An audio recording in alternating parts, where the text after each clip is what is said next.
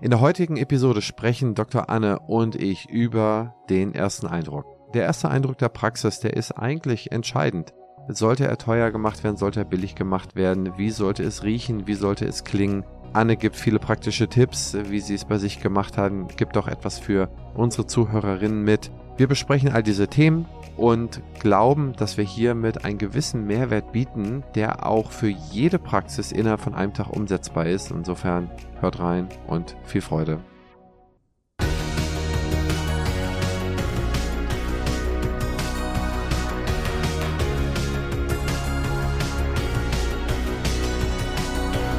Partner dieses Podcasts ist die Bludenta GmbH mit dem Flash Zahnaufhellungssystem.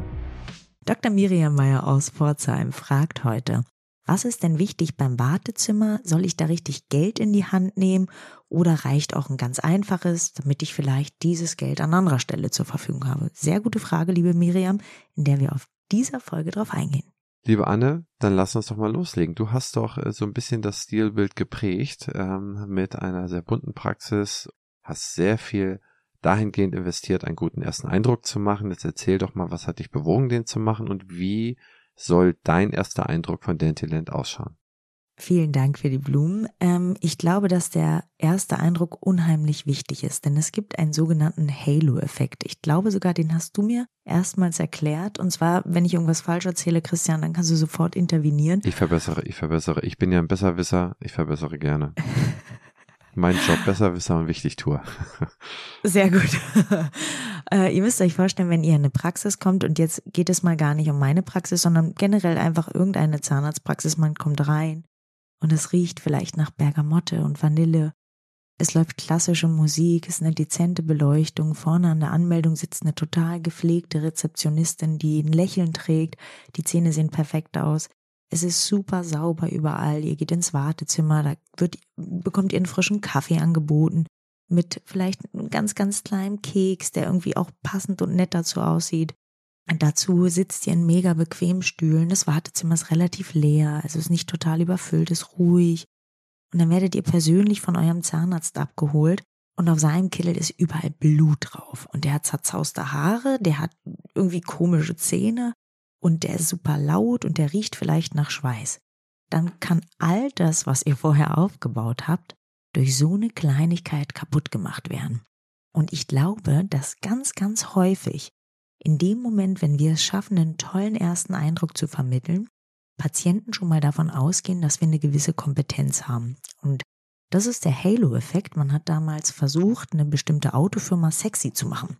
Und dann hat man dieses Auto, so war, glaube ich, ein ganz normaler SUV, hat man ähm, verschiedenen Personen gezeigt und die haben gesagt, wie sieht er denn aus? Da meinten die, ja, robust, stabil, ein solides Auto. Und die wollten aber, dass dieses Auto sexy aussieht. Also haben die sich überlegt, hübsche Pin-Up-Girls neben das Auto zu stellen und plötzlich ist diese Ausstrahlung, die die Mädels hatten, und zwar sexy zu sein, auf das Auto übergegangen und die Menschen, die Konsumenten haben auch dieses Auto als sexy wahrgenommen. Und genauso könnt ihr das bei euch in der Zahnarztpraxis im Prinzip für euch nutzen, für euren Vorteil. Indem ihr auf genau die Punkte, die ich gerade angesprochen habe, achtet und da Wert drauf legt und da auch Wert auf Perfektionismus legt, könnt ihr schon die Patienten wahnsinnig gut primen, dass sie davon ausgehen, hey, hier hat jemand wirklich Liebe zum Detail und hier ist eine gewisse Kompetenz vorhanden. Wie siehst du das, Christian? Ja, du hast das richtig beschrieben. Also zunächst muss man wissen, dass es diesen Effekt gibt. Das heißt, man zieht sich teure Sneaker an von bestimmten Marken und will damit ein Signaling machen. Mhm. Man nennt es, dass man sozusagen eine gute Partie für einen paarungswilligen Partner ist. So nenne ich das mal. Das sind so die Urtrieb. Man stellt sich ein bisschen höher. Ne? Das äh, signalisiert man mit einer teuren Uhr, signalisiert man mit einem teuren Auto. Dadurch signalisiere ich, ey, ich kann als Mann finanzielle Stabilität und äh, Zuverlässigkeit bieten. Ja, das ist so ein bisschen das Urprinzip. Ne? Das ist auch nicht seit gestern, das gibt es seit, seitdem es die Menschen gibt. Ja, das gibt es auch im Tierreich. Und man teasert hiermit sozusagen die Urkonzepte, die Uruhr im Körper, im Menschen an sich. Und das Konzept jetzt mal weiterentwickelt, ist es so, lege ich eine Gutenberg-Bibel, einen Nachdruck unter Glas in die Praxis, an die Wand, wo jeder weiß, okay, die kostet 100.000 Euro oder mehr, halte das gediegen, hab dann, wie gesagt, klassische Musik, dann werde ich da sicherlich keine Füllung oder keine einflächige Füllung für Zuzahlung 50 Euro bekommen, sondern eher werde ich 250 Euro bezahlen. Ja, ja, muss ich, da muss ich mal ein, eingrätschen. Da muss ich mal kurz klugscheißern. Also, ja. ihr könnt aber in der Zahnmedizin, finde ich, auch genau den gegenteiligen Effekt bewirken. Wenn ihr da voll behangen mit einer fetten goldenen Diamant-Rolex rumrennt und den Chanel-Schuhen und das in der Kinderzahnarztpraxis, dann kann das auch ganz schnell ganz blöd rüberkommen. Ich glaube, bei ästhetisch arbeitenden Kollegen mag das alles noch gehen. Aber in dem Moment, wenn es um Gesundheit geht und der Arzt sieht aus wie ein Christbaum, nur mal als Beispiel, und ist wirklich voll behangen mit allem teuren Schmuck und an der Wand hängt die Gutenberg-Bibel, dann habe ich auch schon mal gehört, äh, in der Praxis, in der ich gearbeitet habe, ja gut, die müssen hier erstmal das Inventar finanzieren, der nächste Porsche muss bezahlt werden. Also hm, auch da, glaube ich, gibt es Grenzen. Wie gesagt, wir sind in Deutschland, wir sind, wir leben in einer Neidgesellschaft. Ist die Praxis zu fett und zu geil gemacht? Das hört eine Praxis, wie gesagt, wo ich gearbeitet habe und die du auch kennst, ganz, ganz häufig, naja, wir müssen ja hier erstmal das Inventar bezahlen. Also auch zu krass schwierig, glaube ich. Anne, du hast komplett recht. Das, was du in, in die Richtung, wo du jetzt abgebogen bist, da gebe ich dir recht. Ich glaube, das ist eher geht's in die Richtung der Lächerlichkeit, äh, weil du damit mhm. keine hochwertigen Leistungen signalisieren kannst. Aber du kannst signalisieren durch, welche Musik spielst du schon mal ein? Ne? Sagen wir mal mhm. ganz billig, kostet dich nichts außer ein Lautsprecher, ja? Spielst du Wiener Walzer ein oder spielst du irgendwie Radiomusik ein, ne, wo Verkehrsmeldungen mhm. kommen oder wo dies kommt oder jenes kommt? Auch das macht schon äh, einen Unterschied und du speicherst dir ganz viele kleine Sachen ab. Für die Zahnarztpraxis da habe ich meine Promotion gelesen. Ich weiß nicht, ob ich dir das schon mal erzählt habe. Falls ja, ähm, hier doppelt gemoppelt. Da wurden Zustände von Patienten, wenn sie in die Praxis hineinkommen, untersucht. Ne?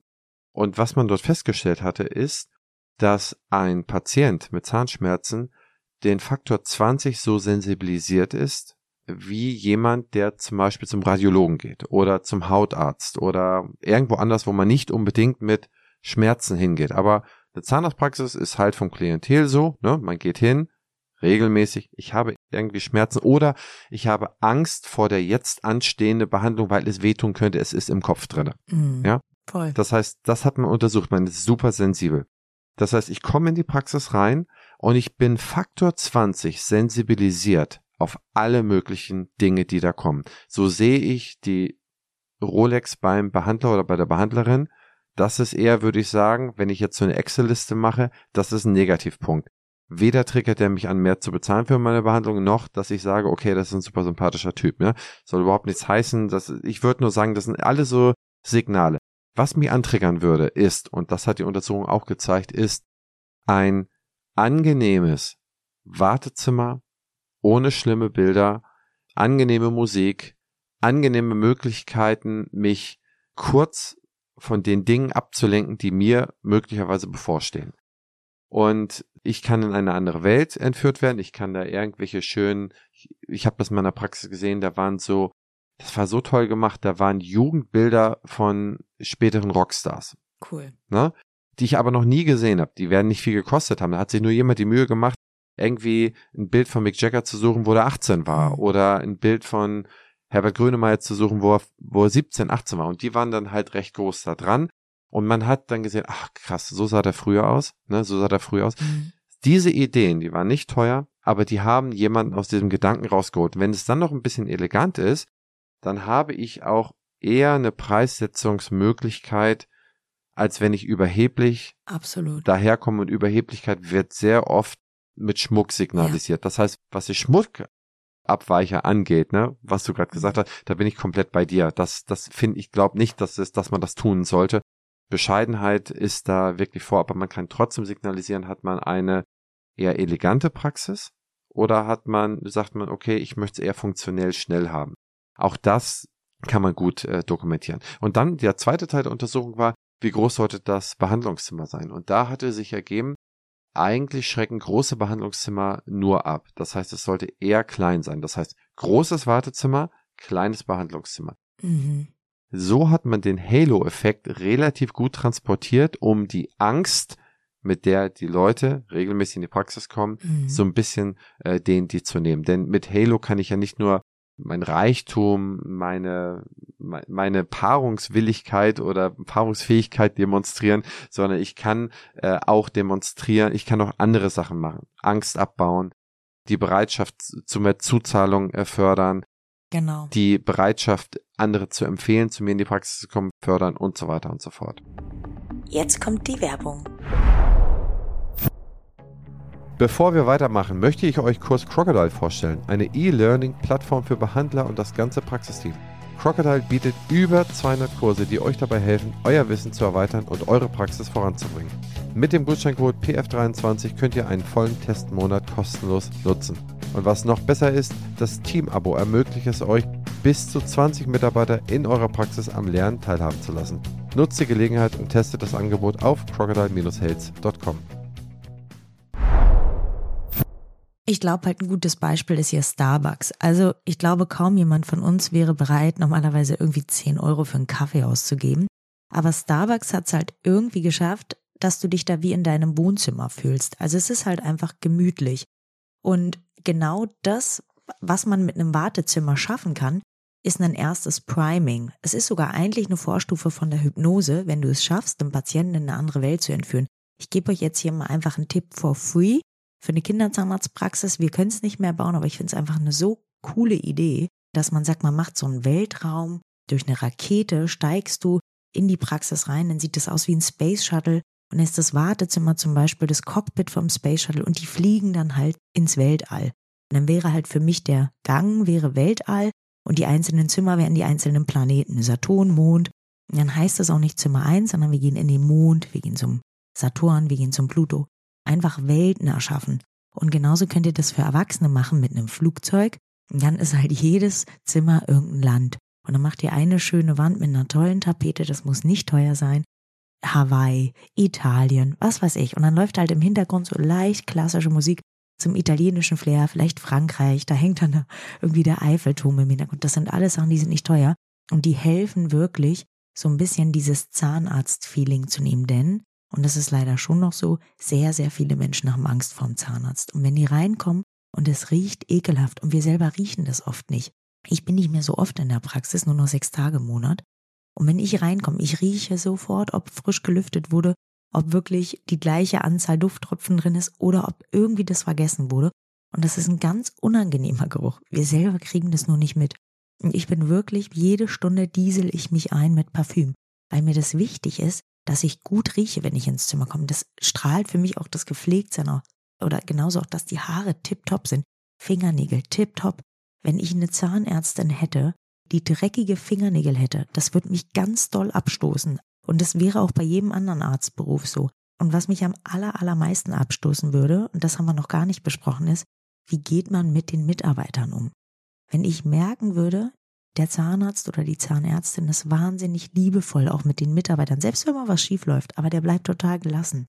Würde mir das als Patient ein ganz tolles Gefühl geben. Wenn ich merken würde, der ist eklig, streng, cholerisch, diskutiert mit den Mitarbeitern, dann rollt ihm mit den Augen. Das wäre für mich sofort ein Signal zu gehen. Sofort.